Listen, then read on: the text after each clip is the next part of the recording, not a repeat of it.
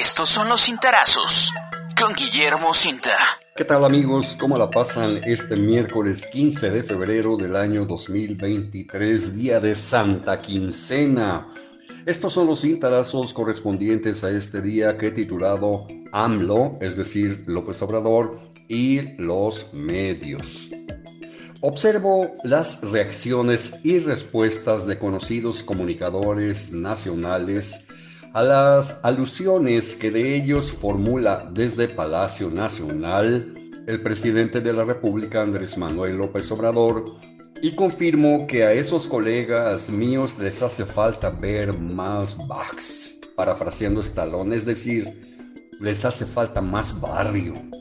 A estas alturas del régimen obradorista, tales personajes ya deberían haber entendido a plenitud que los sistemáticos ataques presidenciales, cuyos principales protagonistas son los adversarios y críticos de la Cuarta Transformación, están dirigidos a ellos y ellas de alguna forma u otra, pero sus verdaderos destinatarios son quienes conforman la enorme base electoral que le servirá al partido Movimiento Regeneración Nacional Morena para mantener el poder, sobre todo el poder presidencial, después de la madre de todas las elecciones, a desarrollarse el 2 de junio del año próximo, el 2 de junio de 2024.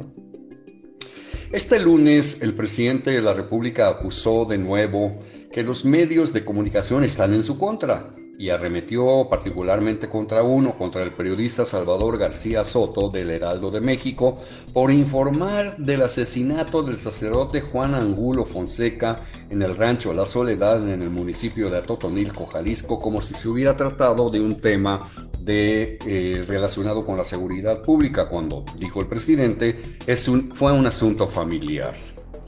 López Obrador afirmó lo siguiente con respecto a los medios. Dijo, pero esto es diario. Afortunadamente la gente ya está más consciente.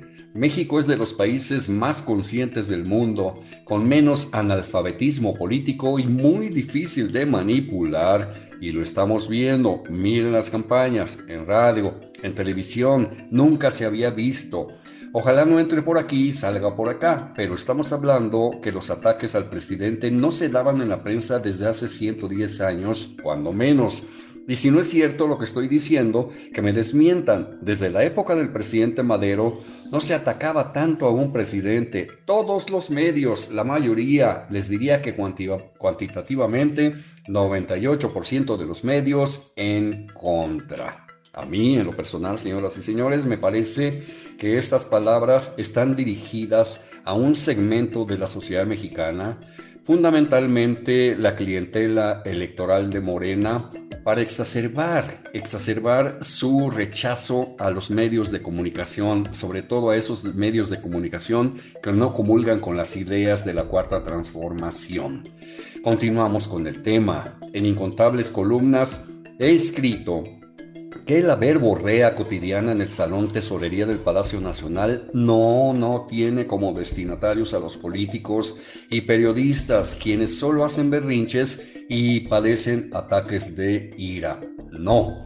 El fondo es sostener a un altísimo costo para el Estado mexicano la relación de AMLO y su clientela electoral, la cual está empadronada en los programas operados por la Secretaría de Bienestar. Hacia esos millones de mexicanos se dirigen a diario los rollos obradoristas y obvio, siempre se trata de descalificar a quienes osen criticar al presidente. Esto se denomina también polarización social, sembrar la polarización.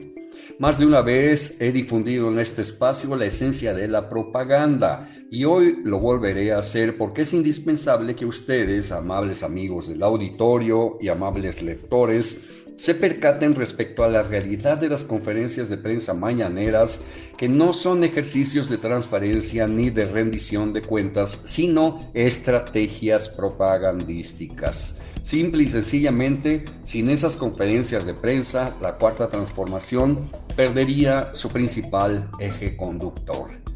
La propaganda es un método de comunicación cuyo objetivo es dar a conocer una información con la intención de influir en el público para que actúe de una manera determinada o utilice un determinado servicio o producto. Tiene como objetivo primordial atraer al público con un determinado fin de manera emocional, ojo, de manera emocional, sin estar relacionada necesariamente con la venta de un producto. Las características más destacadas de la propaganda son las siguientes. Es subjetiva y parcializada. Se utilizan, se utilizan recursos que llamen la atención del público y que resulten atrayentes para las masas. Los recursos gráficos están cargados de colores, grandes letras y mensajes que apelen la emoción del destinatario para conseguir los objetivos propuestos. La propaganda está relacionada estrechamente con la política. Y cuando hablamos de propaganda política equiparable a la que emana del Palacio Nacional, el objetivo de la misma es vincular al ciudadano con un determinado partido, postura, ideología o sistema, siempre buscando el impacto emocional. La propaganda está vinculada a las campañas políticas. Se busca, a través de los diferentes medios y soportes, crear un plan de comunicación persuasivo con propuestas, discursos y recursos para emocionar a los posibles votantes, a la masa electoral. También se trabajan los gestos, la personalidad de los candidatos y su familia con la intención de influir lo máximo posible en los ciudadanos y conseguir su apoyo en las urnas. México es un país donde se utiliza esta estrategia, esta estrategia. Y esta estrategia propagandística se utiliza a diario desde hace más de cuatro años desde el Palacio Nacional.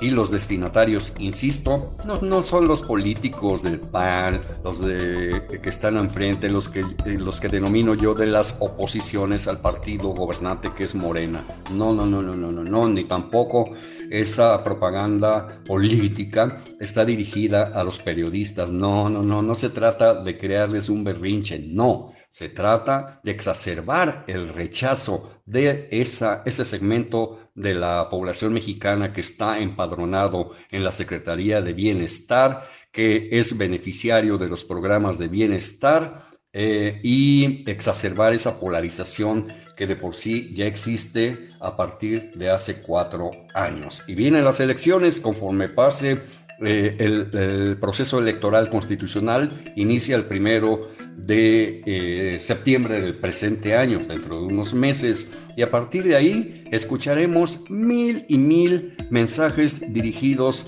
fundamentalmente a destruir al contrario.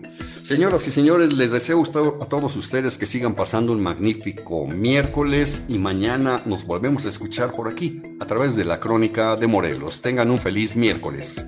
Puedes consultar esta columna y más contenido en www.guillermocinta.com.